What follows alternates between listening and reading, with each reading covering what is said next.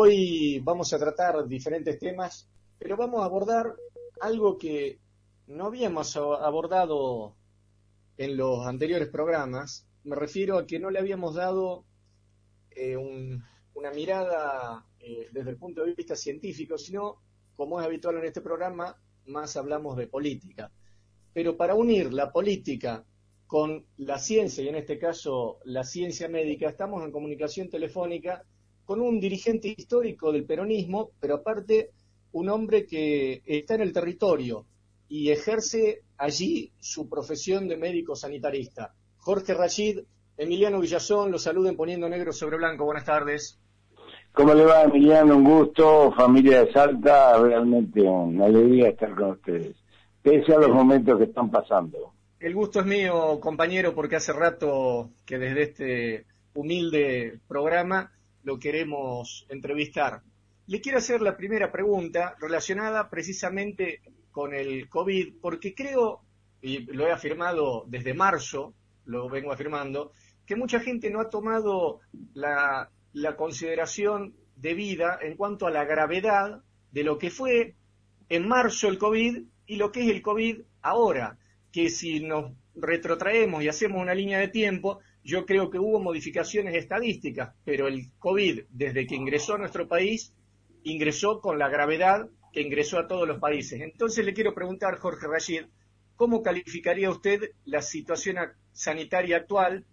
y por qué cree que algunas medidas dispuestas por los diferentes estados nacionales, provinciales y municipales a veces no han encontrado eco en esas sociedades o en esas comunidades donde el COVID se ha empezado a expandir, por ejemplo, como usted mencionaba, el caso específico de Salta. Eh, la verdad es que para poder contestar esa pregunta, más que darle una foto de la actualidad, me parece que hay que ponerla en contexto, hay que ver la película. Nosotros venimos de un proceso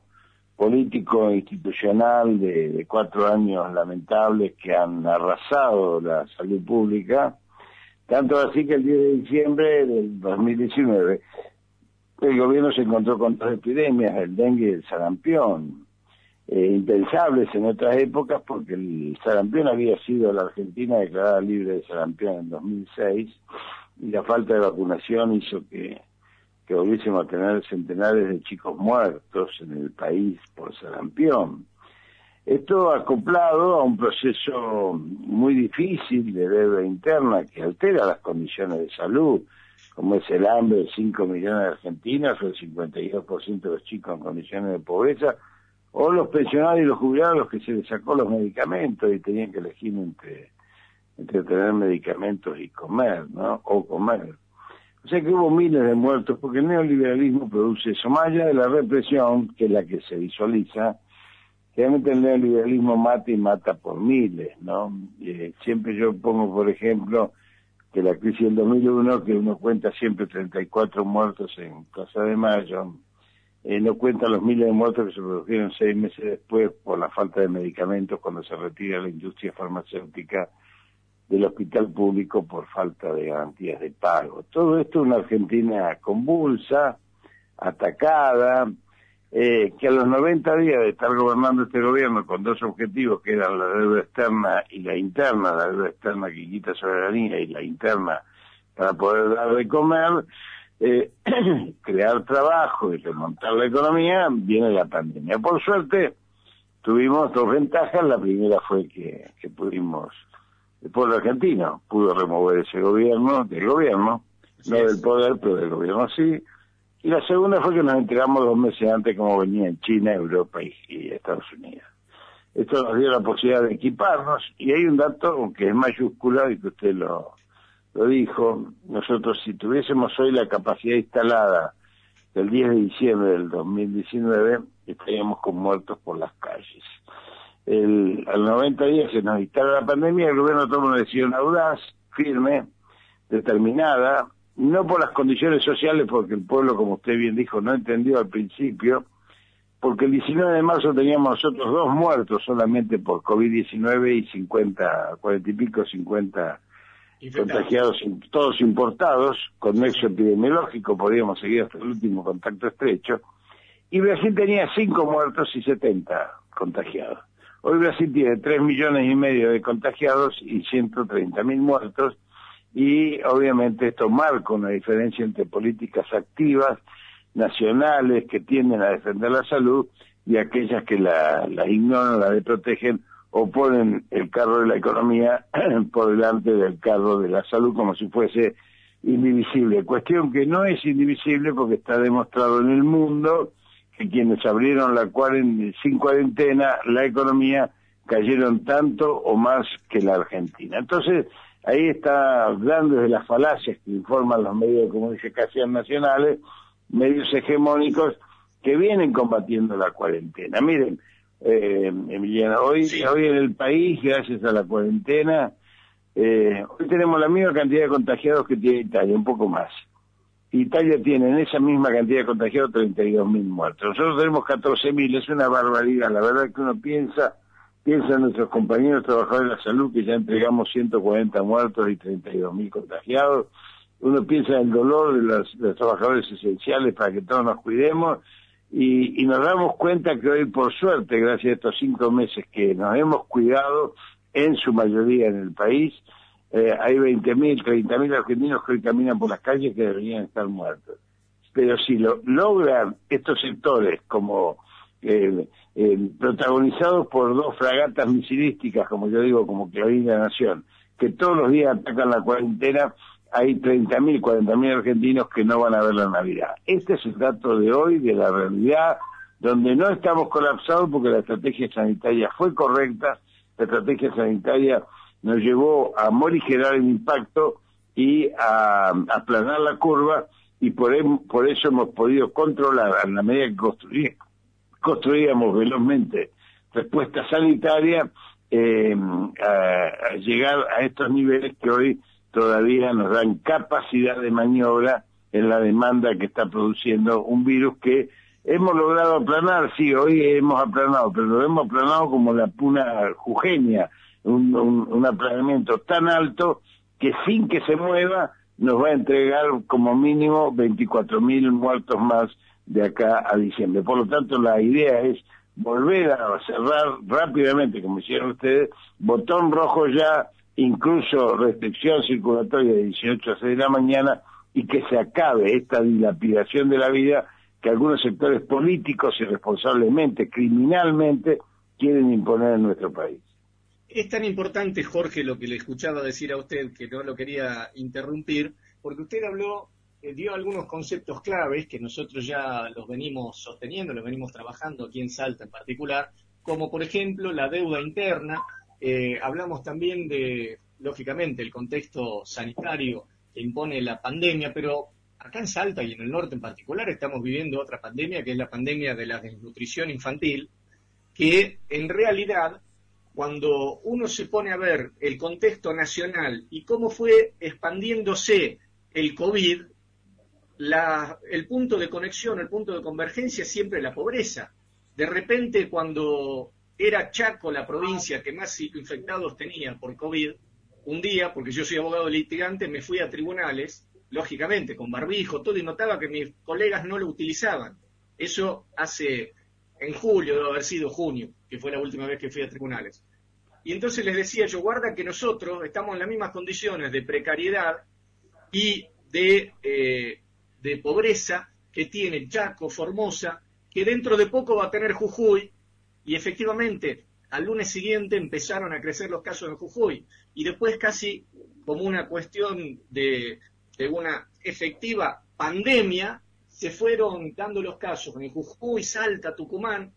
y el punto de conexión es siempre la pobreza, porque el conumbano bonaerense, las villas de emergencia de Quilmes, tienen ese común denominador. Ahora bien, ¿cómo avanzamos pensando en que el gobierno nacional está comandado por Alberto y Cristina para solucionar estas situaciones de desigualdad social en nuestro país en el medio de esta situación crítica sanitaria, Jorge? Bueno, la, pregunta requeriría un plan estratégico, bueno, sería largo, pero miren, hay dos cuestiones básicas. La primera es eh, proteger la cuarentena. Nosotros tenemos que militar la cuarentena. hay que militar la cuarentena. Porque yo llamo enemigos a aquellos que dejaron de ser adversarios y acusaron a Cristina Fernández de Kirchner de matarlo a Fabián Gutiérrez y, a, y al presidente de amparar ese crimen. Cuando se cruzan esos límites con el comunicado de Cambiemos, ya están dejando de ser, digamos, personas con las que se puede charlar desde diferentes miradas. Yo creo que la Argentina, eh, cuando usted relata, y a mí me hace mucho bien y mucho dolor me produce también, esos niveles de pobreza, estoy pensando ya en marcos estratégicos post-pandémicos, porque la post-pandemia debe repensar. Mire, yo voy a decir una frase que uso mucho, incluso en un libro que acabo de presentar, que se llama El mundo del día después, que yo creo que la crisis sanitaria eh, tuvo, eh, además de producir estos niveles dramáticos, importantes a nivel mundial, digamos, de, dolor social por el agravio a la salud de, los pueblos, también es verdad de que puso al descubierto la crisis civilizatoria que ya se vivía. En términos sanitarios le voy a dar dos ejemplos. Hace más o menos 15 años mueren en el mundo 24.000 personas, de las cuales 8.000 son niños de hambre por día. Nunca se declaró una pandemia por eso. Nunca se declaró. Y hace más o menos 6, 7 años, África soporta una epidemia de, de un virus llamado ébola, que algunos países concurrieron a ayudar y algunas organizaciones no gubernamentales sin fines de lucro también, que ha matado miles de africanos, pero como son negros nadie, nadie se preocupa. Pero esa misma crisis civilizatoria, que probablemente produjo la, mutación de este virus, llevó desde hace más de 25 años al calentamiento global que ha desertizado las tierras fértiles y ha provocado también la invasión de los agrotóxicos que contaminan, matando fauna y flora. Mil especies desaparecen por mes en el planeta. Hay que leer lo que sucede a nivel internacional. Entonces, cuando uno se da cuenta que millones de personas se desplazan por guerra, dos millones y medio mueren en los últimos diez años por invasiones, con olor a petróleo, cuando uno ve golpes parlamentarios, judiciales, ¿en qué mundo vivíamos? En un mundo dominados por fondos de inversión supranacionales que arrasan soberanías y por medios hegemónicos que dejaron de ser de comunicación para ser factores de poder, articulados con intereses estratégicos muy fuertes, que son de la globalización financiera, que cambia el mundo de la producción de bienes, servicios y productos por el mundo de la financiarización, donde el dinero hace al dinero. Ese mundo, un virus, menos que un bicho, porque el virus es menos que un bicho, solo se reproduce si parasita,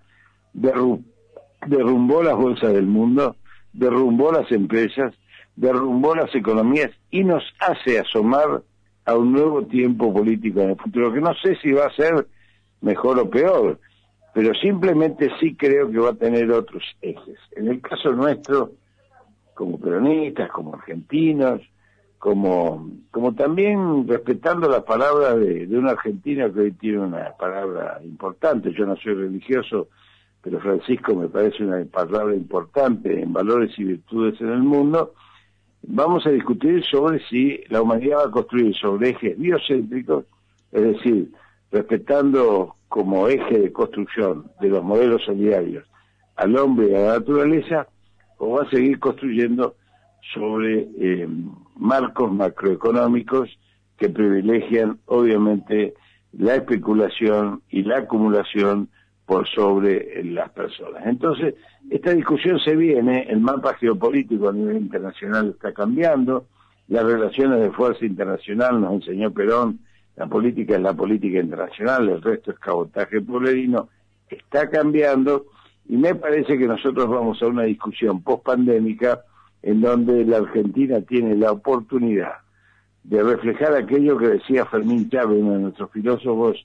bastante poco nombrados, de la epidemiología, de la epidemiología de la periferia. Nosotros no somos periféricos de nadie. A mí me enoja mucho cuando nos dicen que somos subdesarrollados. ¿En comparación a qué subdesarrollados? En todo caso, somos sub eh, o sobre sobreocupados, sobreagredidos y sobreflagelados, porque un país que logra en 120 días producir los kits para medir serológicamente eh, el, el COVID-19, un país que logra producir los dos kits moleculares después, un país que logra duplicar o cuadruplicar los respiradores y que logra revertir empresas por vía ingeniería, del CONICET todo, y un país que logra que empresas que estaban destruidas y paradas empiecen a fabricar respiradores que hoy se exportan, es un país de una potencialidad enorme. Esos kits serológicos nos ubicaron nuevamente en el noveno país del mundo, en el mismo momento que los produce, en el mismo momento que estábamos poniendo en órbita un satélite que somos el octavo país, el octavo y último país en producir satélites de comunicación. Entonces, a mí que no me vengan a decir que la Argentina es subdesarrollada, lo que necesitamos es una revolución nacional inconclusa, necesitamos un proceso de, de, reconstrucción nacional y, por supuesto, eh, como decía como decía Jaureche, uno de nuestros maestros, dejar de cambiar de collar no, no sirve cambiar de collar, hay que dejar de ser perro. Claro, como también decía Jaureche, no sirve de nada ir a comprar al almacén con la libreta del almacenero, que es lo que tantas veces hemos hecho. Exactamente, entonces por eso la soberanía se construye, nosotros en, salud humildemente queremos aportar desde la producción pública de medicamentos, eh, incluso alguna vez lo intentamos ahí en Salta, también, pero hicimos mucho en el país con 36 laboratorios públicos de medicamentos que hoy están funcionando. Durante el gobierno de Macri todo eso se paró, por supuesto, pero la investigación y el desarrollo, el programa Raíces que hizo Cristina cuando repatrió 1.246 científicos de todo el mundo echados por las dictaduras militares y los procesos políticos argentinos en contra del pueblo, cuando Cristina hizo con, eh, con Sigman justamente el primer eh, estudio, la primera planta productora de eh, anticuerpos monoclonales de biotecnología en el año 2013, sentó las bases para que hoy la Argentina, después de nadar tantos meses en un mar para sobrevivir, hoy tengamos la costa, aquí nomás, la costa de la vacuna, donde vamos a resolver el tema de la pandemia, y donde la Argentina va a producir el principio activo de, una o de dos o de tres, porque nosotros manejamos virus, porque producimos el 50% de nuestro calendario vacunatorio y seguramente eh, en, en los fines de diciembre, principio de enero, tendremos las 250 millones de vacunas de las que sean, sean chinas, sean rusas, sean de AstraZeneca de Oxford, serán la de Pfizer, pero ya estamos produciendo la de Oxford, eh, y si no sirve las tiraremos, pero hay cientos de miles y miles de miles de miles en el mundo que ya están vacunados y que estamos simplemente evaluando la protocolización. Como esto va a suceder en los próximos cuatro meses, los enemigos de la patria están apretando todos los botones para tratar de destituir o golpear al gobierno nacional.